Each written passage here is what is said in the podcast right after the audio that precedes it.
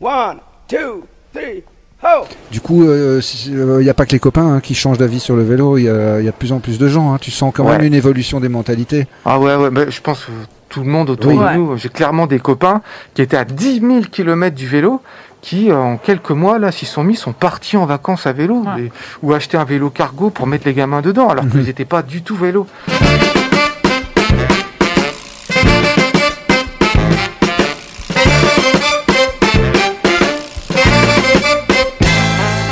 Salut tout le monde, vous écoutez Pause Vélo, enfin presque Vous savez que depuis le début de l'année, on diffuse le dernier épisode de chaque mois avec nos collègues des sockets en titane.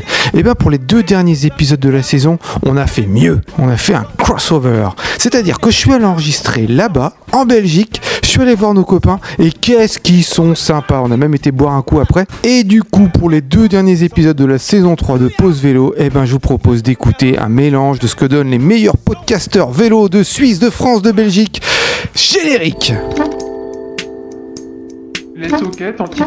Bonjour à toutes et à tous, bienvenue dans les sockets en titane. On a choisi de mettre l'accent sur un certain type de cyclistes, les livreurs de repas, des plateformes que vous connaissez, les livreurs de repas à maintes reprises. On a parlé de tous ces euh, gens qui vont au boulot à vélo, dont le nombre a augmenté avec euh, la crise Covid, mais il en va de même pour tous ces livreurs de bouffe et dont on va enfin dignement parler parce que même si on a fait quelquefois référence, eh bien le sujet euh, méritait clairement qu'on en parle en, vraiment plus en détail. On va donc enfin pouvoir parler de cette problématique des euh, emplois à la demande.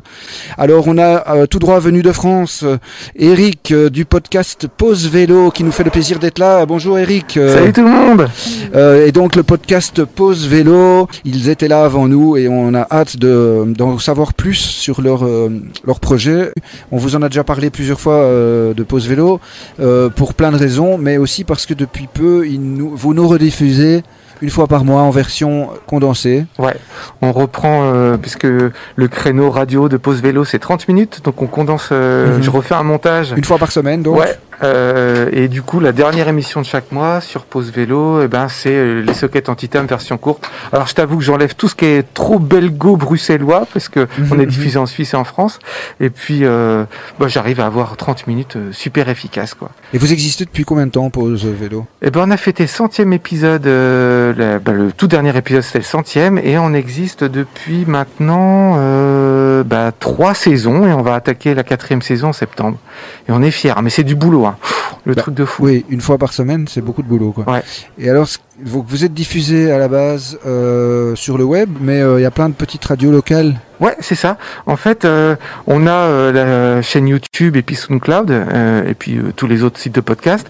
Et puis on a une douzaine de radios, trois en Suisse et puis une dizaine en France.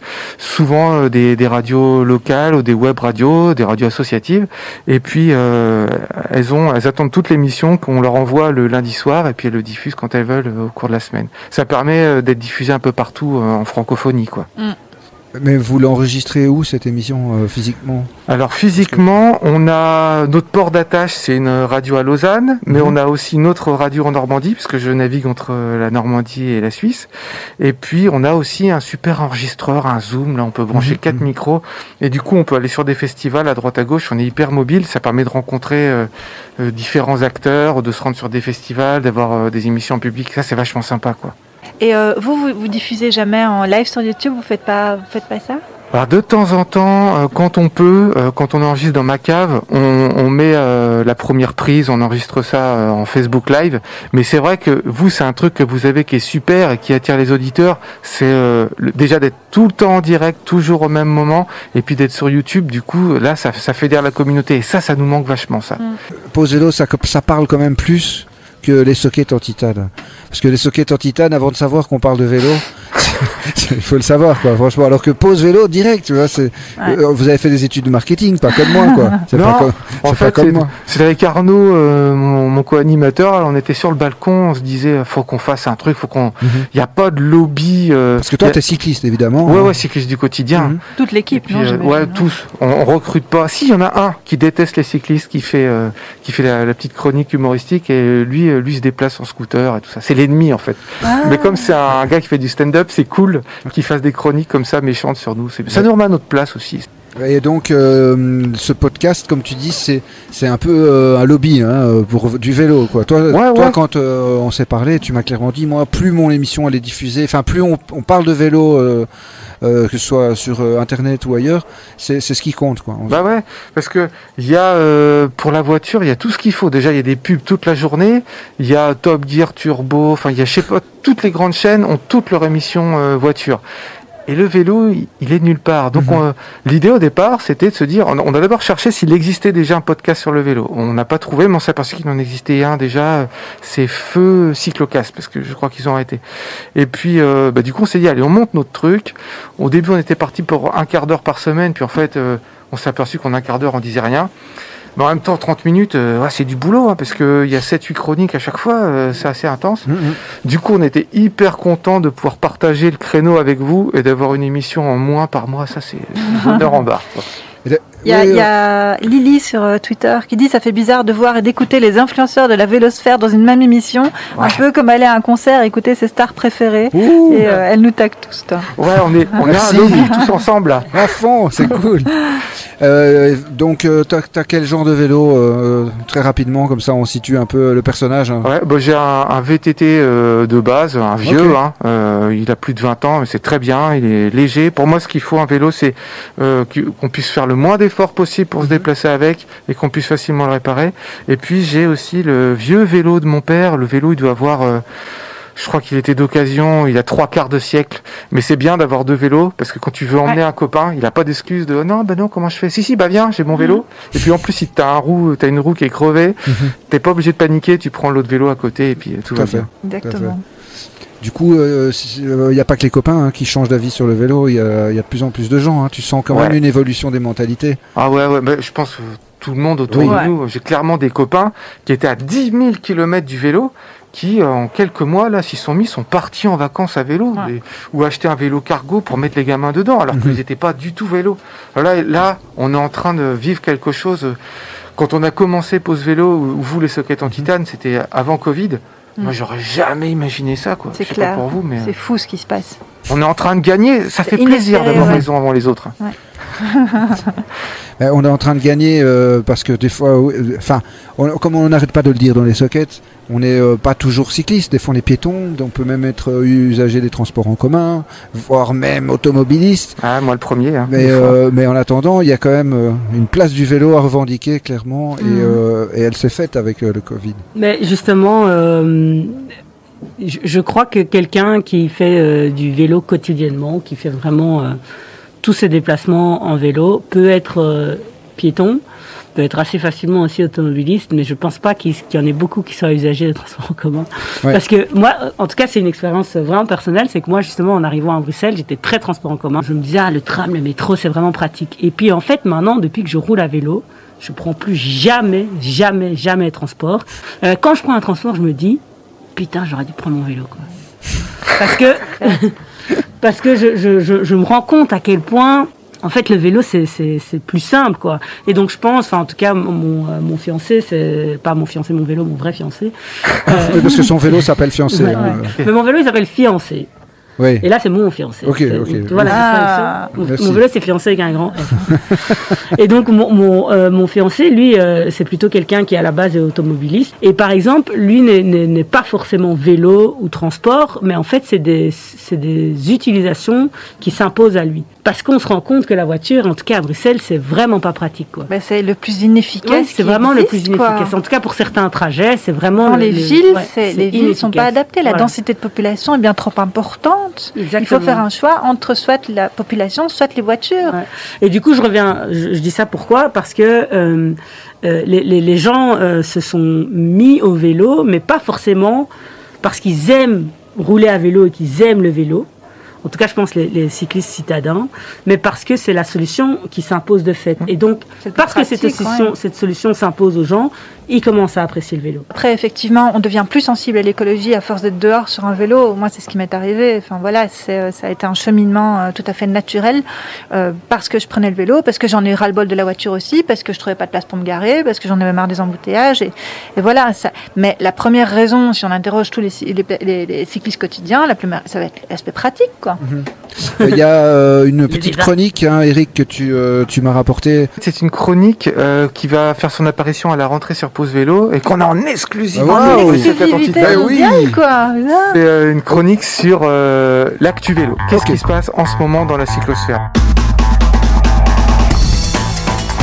Je m'appelle Léry et je suis le cofondateur de Velook.fr, le blog des vélos d'occasion, mais également de la revue de presse Le Concentré Vélo qui compile chaque semaine le top 10 des infos vélo. Pour cette première chronique, j'ai voulu vous emmener en voyage. On a tous bien besoin de ça après des mois de confinement. Partons tout de suite direction les États-Unis. Le magazine en ligne Vice a réalisé une très belle vidéo de deux entrepreneurs new-yorkais à fond dans le vélo. Ils nous expliquent comment ils ont pu créer ou accélérer leur business vélo grâce à l'explosion de la demande en raison de la crise. Poursuivons aux États-Unis, mais en mode promenons-nous dans les bois. Qui ne rêverait pas de pédaler sur une piste cyclable au nom si poétique que les joyaux de la couronne Ce sont 25 km de chemins de fer abandonnés, de tunnels et de vues panoramiques sur les montagnes dans le nord-ouest américain. La vidéo de l'article du magazine en ligne Unofficial Network fait rêver. Je vous recommande vraiment de la visionner. Pour terminer avec le pays de l'oncle Sam, je voulais vraiment vous parler d'un des derniers épisodes du podcast Bababam, consacré à l'histoire méconnue du premier cycliste noir champion du monde. 15 minutes pour découvrir l'histoire incroyable de Major Taylor, cycliste américain de la fin du 19e siècle et du début du 20e siècle. Je vous laisse imaginer les difficultés d'un homme noir à cette époque, qui plus est champion du monde dans sa discipline, le cyclisme. Allez, revenons en Europe et plus particulièrement au Danemark. Le magazine Géo a publié un article assez inédit un journaliste s'est amusé à comparer le bonheur cyclable des Danois par rapport à celui des Français. Je ne vais pas vous révéler la conclusion de cet article, mais juste vous partager une info assez rigolote. Les amendes contre les cyclistes sont plus fortes à Copenhague qu'à Paris. Espérons que ça ne donne pas de mauvaises idées à notre ministre de l'Intérieur. Enfin, je vous recommande le reportage de la rédaction de France Culture consacré au Portugal, premier producteur européen de vélos on découvre une industrie qui a doublé son activité alors même que l'usage du vélo par les Portugais reste encore très limité. C'est assez paradoxal. J'espère que cette première chronique vous a plu. Euh, si vous ne voulez pas passer à côté du meilleur de l'actu des sept derniers, jours, abonnez-vous à ma revue de presse. Vous avez juste à taper dans votre moteur de recherche préféré le concentré d'info vélo et le premier lien sera le bon. À bientôt! C'est à toi, Eric. Tu nous as écrit une belle petite chronique. Tout à l'heure, je disais qu'on aime bien avoir raison avant les autres. On aime encore plus avoir raison avant les autres. Et en plus, se le faire approuver euh, par quelqu'un de sérieux, une autorité compétente. Les taxes auto ne sont pas suffisantes pour couvrir le coût que, les voitures représentent pour la société. Eh ouais. Mais bien sûr, mais nous on le savait depuis longtemps. Et là, c'est le site capital.fr qui ne sont pas des écolos bobos euh, ni des cycloterroristes. Hein. C'est c'est plutôt euh, l'autre extrême. C'est eux qui le disent. Et euh, c'est une étude de la Direction générale du Trésor qui est rattachée, qui est rattachée au ministère de l'économie en France. Donc on peut se dire que c'est quand même sérieux et que c'est pas des gens qui se moquent de nous, euh, qui sont pas non plus pro vélo. Et eux ils disent, ils disent donc que les taxes auto ne sont pas suffisantes pour euh, combler tout ce que coûte l'automobile à la société. Alors, quelles sont les taxes? Qu'est-ce qui fait que euh, la voiture rapporte de l'argent à l'État? Je vous pose la question à tous. Quel Qu'est-ce- rapporte? Oh là là, mon Dieu, euh, l'emploi peut-être? Bah, Il y a d'abord les taxes sur l'essence. Quand Ouais. on paye l'essence, Taxe de circulation. voilà, quand on roule sur une autoroute ou sur un, sur un pont, euh, eh ben, tout ça, c'est ce qui rentre dans les caisses. Et puis, il y a aussi les taxes sur les voitures quand on les achète. La TVA, taxes. ouais. Voilà. Et alors, là, le calcul de la Direction Générale du Trésor sur l'argent qui rentre, il part aussi sur l'argent qui sort. Alors, l'argent qui sort, c'est évidemment construire les routes. Ça, ça coûte vachement cher. Vous avez d'autres idées de quelles sont les Bah, externalités de l'automobile? entretenir aussi, parce que. Voilà. Et euh, les, les accidents, et le coût de Ouais. soigner, les, soigner les accidentés. Faire venir un hélicoptère. J'imagine que la pollution de l'air et les, et les 9000 morts euh, en Belgique chaque année ne sont pas Voilà. pris en compte dans, dans les calculs. Et là, c'est pris en compte Ah. là avec euh, également euh, la pollution sonore, etc. Et on s'aperçoit que ce que la voiture euh, rapporte, eh ben, c'est seulement un tiers de ce qu'elle coûte. Ah, seulement un tiers. C'est énorme. On parle aussi évidemment d'effets de serre, etc. En gros, en moyenne, ça coûte 16,5 centimes du kilomètre une voiture et ça ne rapporte que 7 centimes. Incroyable. Du coup, ça veut dire que ça coûte cher et l'État en France prépare éventuellement une hausse des taxes. Alors évidemment, il y a des gens qui sont pas contents avec ça. La Ligue de défense des conducteurs, via sa porte-parole, Alexandra Legendre. Alors d'abord, elle discrédite l'étude. Elle dit Cela montre bien qu'on peut faire dire n'importe quoi aux chiffres.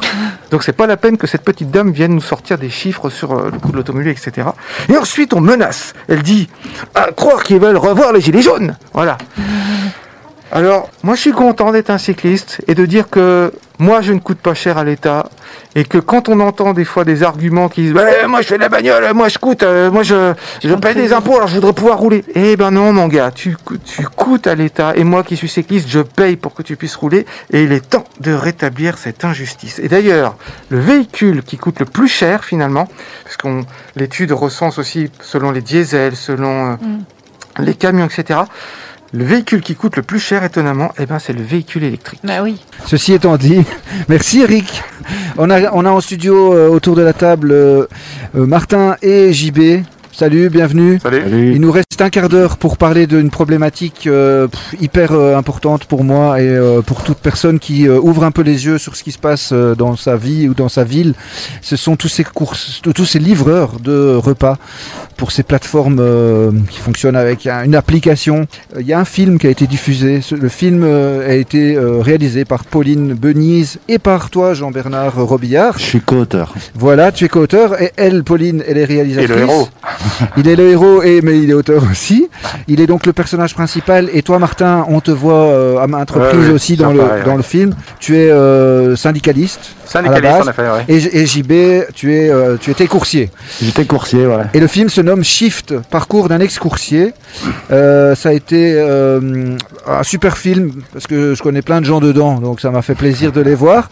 Mais aussi, c'était vraiment bien foutu parce que on, voit vraiment ton parcours de- du début quand tu t'es lancé dans, dans la livraison de repas à vélo et euh, jusqu'à la fin. Ouais, c'est très vivant. Hein. C'est pas un documentaire avec une suite d'interviews. C'est vraiment la vie de Jean Bernard. C'est c'est du vécu et c'est concentré en une heure, c'est péchant. Combien de temps t'as été livreur, toi Euh, moi, j'étais livreur, euh, bah, je fais quasiment deux ans en fait, euh, un peu plus de deux ans. Et pour Deliveroo, j'étais livreur euh, un an et demi. Allez, je vais répéter les chiffres parce que je me Oui. la pète un peu et que tout tourne autour de ça. J'ai fait 5347 commandes et pas loin de 20 000 kilomètres euh, en un an et demi. Donc euh, j'étais le meilleur livreur de, de chez Deliveroo. J'ai j'ai été mis en avant, hein, vraiment, chez Deliveroo, on peut Mhm. le dire. hein. Et alors chez Deliveroo, c'était super, euh, tout le monde s'entendait bien, vous tutoyiez le boss, euh, on buvait des coups tous ensemble. Euh, vous étiez employé, salarié? On était salarié par la Smart, c'est-à-dire qu'on avait un statut de salarié, Mhm. on, tra- on était travailleur autonome sala- salarié en fait. Donc en gros, on était quand même salarié, on profitait aussi de la protection at- étendue du salariat, de, des assurances, etc. Ce qui, ce était très important. Toi, tu as eu l'idée de faire ce boulot, pourquoi? Oh, bah, euh, j'ai pas eu de choix. Euh, moi déjà à la base je suis artiste, Mhm. donc euh, mal barré.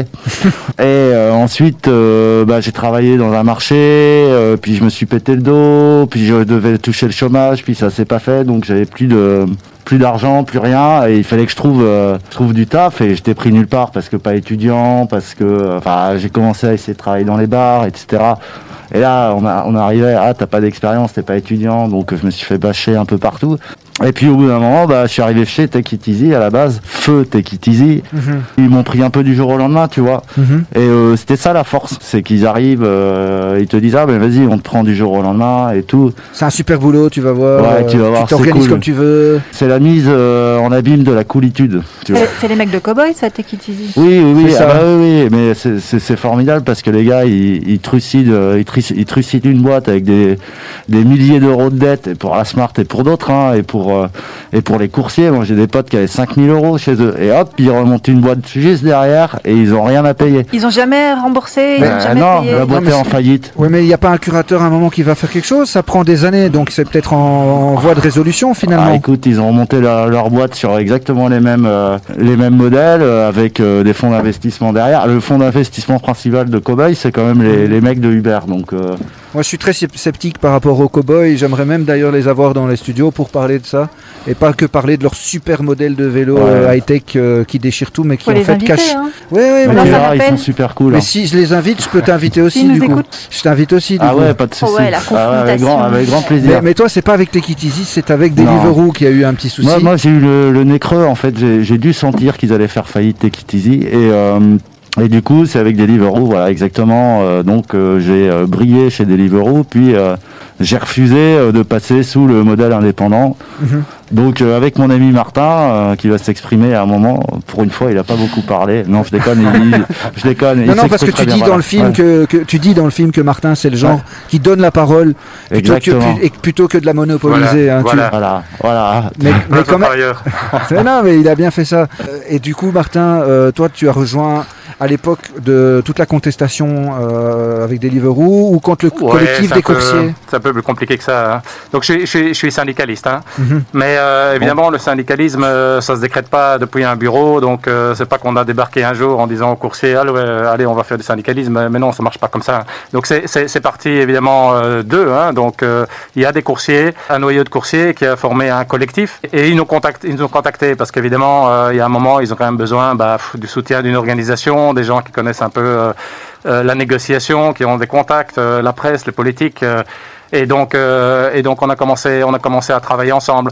Bon, il y a eu des, des petites affaires avant. Hein. Vous savez, Deliveroo, ils ont commencé par négocier, le, euh, par, euh, pardon, euh, délocaliser leur call center à Madagascar en juillet 2017. Voilà. Donc là, il y avait vraiment des employés qui, qui tenaient le call center. Et en fait, c'était, c'est- pour les coursiers, c'était très important parce que c'était leur seul contact humain. Dès qu'ils avaient un problème euh, lors d'une livraison, ils appelaient, ils avaient quelqu'un qui connaissait parce qu'il y avait quoi, une dizaine de, de gens au call center et qui réglaient avec eux euh, leurs problèmes. Quand on leur a dit, ah oui, mais ça c'est délocalisé à Madagascar, ils vont dire quoi? Si j'ai un pneu crevé, la langue de l'avenue Louise, je vais appeler Madagascar qui va me dire euh, quoi, c'est quoi? Ici il fait très beau, euh, tout va bien. Enfin bon, c'est- On en était là. Et donc on a, ça, ça a été une des premières luttes. Et quelques mois après, euh, Deliveroo donc a annoncé qu'il voulait plus travailler euh, euh, avec la Smart et il voulait que tous les coursiers passent en statut indépendant. Alors là, ça a été évidemment l'énorme changement.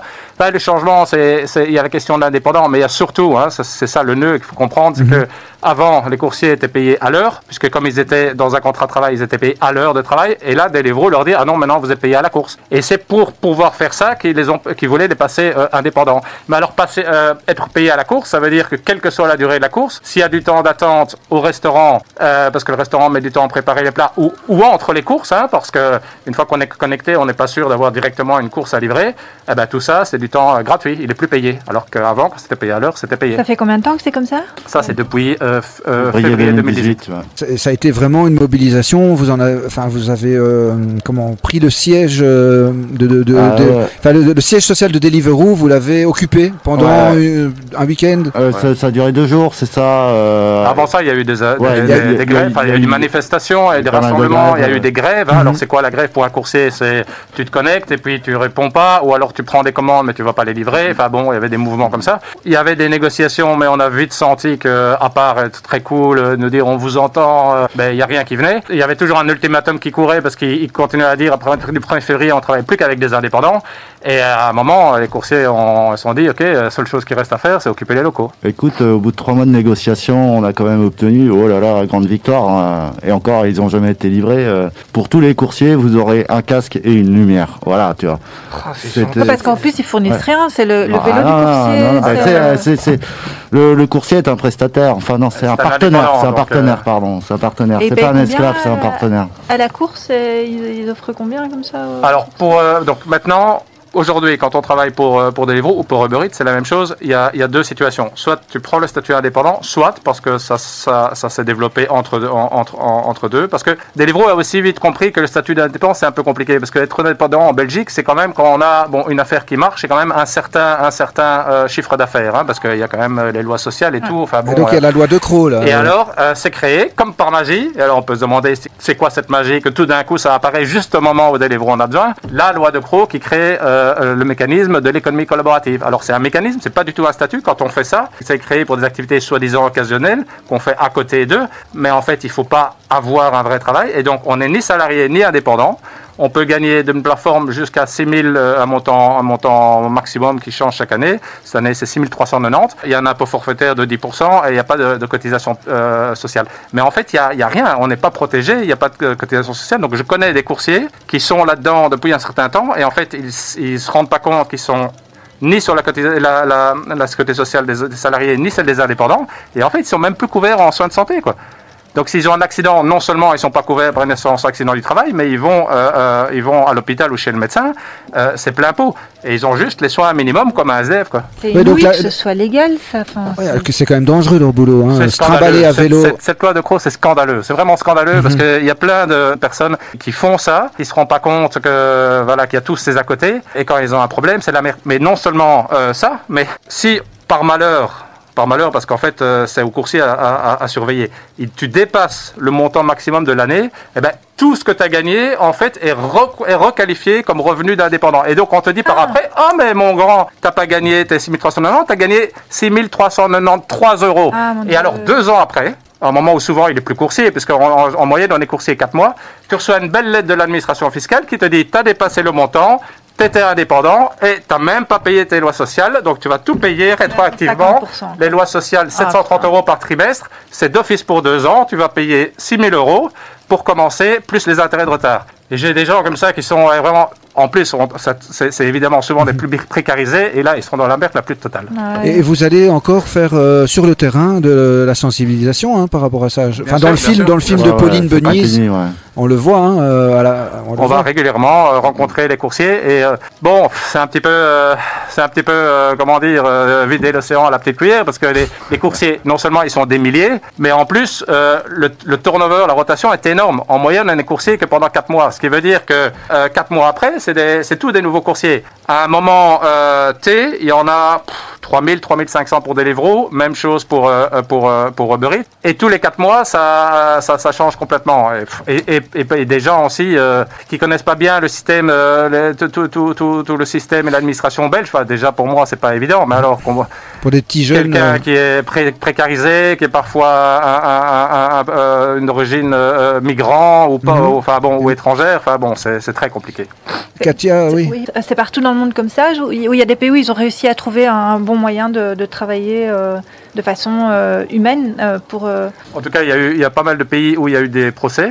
Il y en a en cours en Belgique, mais euh, c'est particulièrement euh, lent en Belgique. Il y a des pays où les plateformes ont été euh, forcées de euh, salarier tous les coursiers. Ah, voilà. En Italie, par exemple, Voilà. et en Espagne vient de sortir euh, la loi Riders. Donc Mhm. après aussi une décision de justice, Mhm. le, le gouvernement a pris la, la main et a dit bon maintenant tous les coursiers, tous les, euh, les livreurs de plateformes sont euh, salariés. Franchement, après avoir vu le film qui te met euh, clairement euh, en avant, J- JB, euh, on, on réfléchit après quand même plus qu'une fois avant de commander à bouffer sur une de ces plateformes. C'est le but. euh, voilà. Euh, à titre informatif, euh, je suis, à ma connaissance, le, mon cas est particulier. que Je, suis le seul coursier en Europe et au monde à être attaqué en justice. D'habitude, ça va toujours dans l'autre sens. Là, Ouais. cette fois-ci, euh, bah voilà, ils nous ont allumés. Oh, bah on n'a pas fini. Moi, ils m'ont bien réveillé et euh, bah ça va continuer. Ils ont pris un documentaire dans la gueule, mais je crois que ça c'est pas fini. Ah ouais, il, ça n'a pas parce qu'il y avait déjà l'action en justice, euh, mais qui avait été finalement, euh, il y a eu un jugement, non? Non, pas encore. C'est fin d'année. Euh, Martin, tu sais en dire un peu plus toi là-dessus. Ouais, en fait, euh, avec Deliveroo, il y a deux procès en cours. Un procès de Deliveroo contre euh, Jean Bernard et un autre procès de l'auditorat du travail. Donc c'est un petit peu euh, euh, l'inspection, mais la, le- comme le procureur, mais en matière euh, travail, qui attaque Deliveroo parce qu'il dit euh, il aurait dû déclarer les coursiers comme salariés. Mais bon, chacun de ces procès prend euh, prend deux ans, puis après il y a l'appel, c'est la même chose. Euh, donc on est parti pour euh, pour des années. Mais euh, Jean Bernard est un syndicat derrière lui euh, et on va se battre, il n'y a pas de problème. Le film est visible sur Ovio. Hein, euh, Tout à fait. Le film Shift, Shift, euh, Il est. euh, parcours d'un ex-coursier, c'est ça partagé le lien sur Twitter. Et voilà, et réfléchissez quand même vachement avant de commander Ouais. à bouffer. Take It. Easy semblerait, euh, non Take It Easy. Euh, euh, Takeaway, de- Take away, merci. Ouais. Là, c'est autre chose, c'est quand même Ouais, euh, c'est un plus acceptable. C'est un c'est- vrai euh, C'est des salaires. Deliveroo et Ouais. Uber, quoi. Franchement, c'est c'est pas Euh, possible. Takeaway commence à faire des CDI en France, donc on va voir. Il y a eu un super article qui est sorti dans Cori euh, qui disait euh, on s'est habitué euh, à Uber pas cher et euh, les fonds d'investissement commencent à ne plus suivre, donc les prix augmentent. Donc euh, on ne sait pas, peut-être il y aura des faillites prochainement. Euh, en tout cas, aux États-Unis, ça commence à euh, chier sévère et c'est quand même bien dommage que ça arrive par les États-Unis, le pays de l'ultralibéralisme. Voilà. Merci beaucoup, merci. Bonne soirée, bon week-end. Portez-vous bien et roulez bien, prudence.